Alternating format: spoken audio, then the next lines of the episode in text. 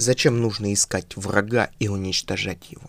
С вами Константин Савкин, вы слушаете мой аудиоподкаст про жизнь, про бизнес, и мы с вами поговорим про очень интересный способ, который используется везде, в бизнесе, в политике, в жизни. А, давайте найдем врага и уничтожим его. Подумайте об этом. Почему? Потому что именно враг Именно статус врага позволяет сконцентрироваться, понять, воспринять, кто есть кто. Хочешь мира, готовься к войне. Это поговорка о поиске кого? Врага. Врага. Если нет врага, создайте его. Люди, находящиеся в зоне комфорта, с одной стороны, они счастливы, они наслаждаются, с другой стороны, зона комфорта — это болото, которое мешает их движению куда-то вперед. И если они не найдут врага и не раздвинут а, границы своей возможности, значит их превратят в врага, их превращают во врагов, и они начинают сталкиваться с какими-то трудностями, с какими-то проблемами.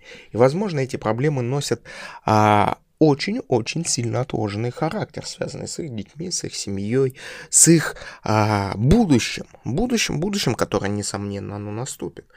Иногда нам на самом деле гораздо легче преодолеть себя в своих каких-то целях, стремлениях, просто создав врага, врага, с которым нужно работать.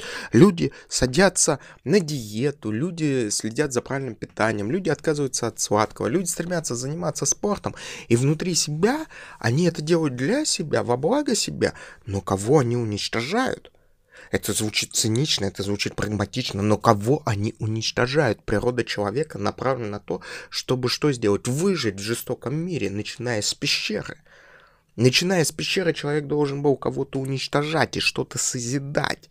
Почему? Потому что мы всегда занимаем чье-то место. Кто-то всегда оказывается лучше, кто-то всегда оказывается хуже. Внутри человека это борьба. Борьба с чем-то борьба с чем-то. И вот в данном случае враг, любой враг, это что-то.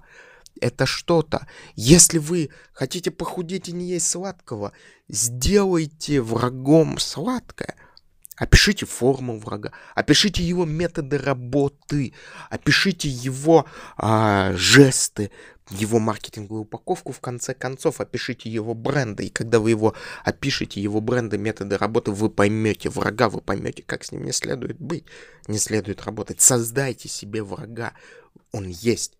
Идентифицируйте своего врага, это правильно. Именно идентификация приводит нас к открытию, к пониманию, что есть хорошо, что есть плохо. Именно идентификация позволяет нам создать план, который направляет нас на какие-то шаги, на какое-то движение. Именно идентификация позволяет нам прежде всего раскрыть себя и понять ту индивидуальность, которая есть. И очень интересно вот в данном плане, то что вместо того, чтобы услышать, понять, осознать данный метод, и использовать его в непосредственно, непосредственной работе, что мы с вами делаем? Мы говорим, нет, у нас нет врагов.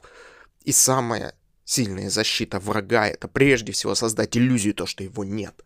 Создать иллюзию, что воевать ни с кем не надо. Создать иллюзию, что бороться ни за что не надо. Создать иллюзию иллюзорного мира. И создав иллюзию иллюзорного мира, мы с вами понимаем, что делать там ничего не надо.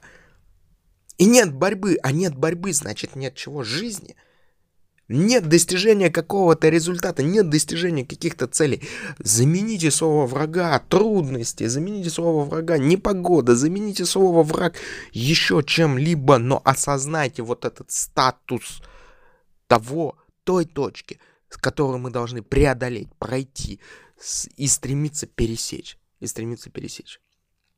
С вами был Константин Савкин. Ставим лайк, подписываемся. При необходимости обращаемся за консультацией. Информация довольно-таки ценная. Мне понравилось. Мне действительно реально понравилось. И до новых встреч, до новых стремлений. Будем на связи.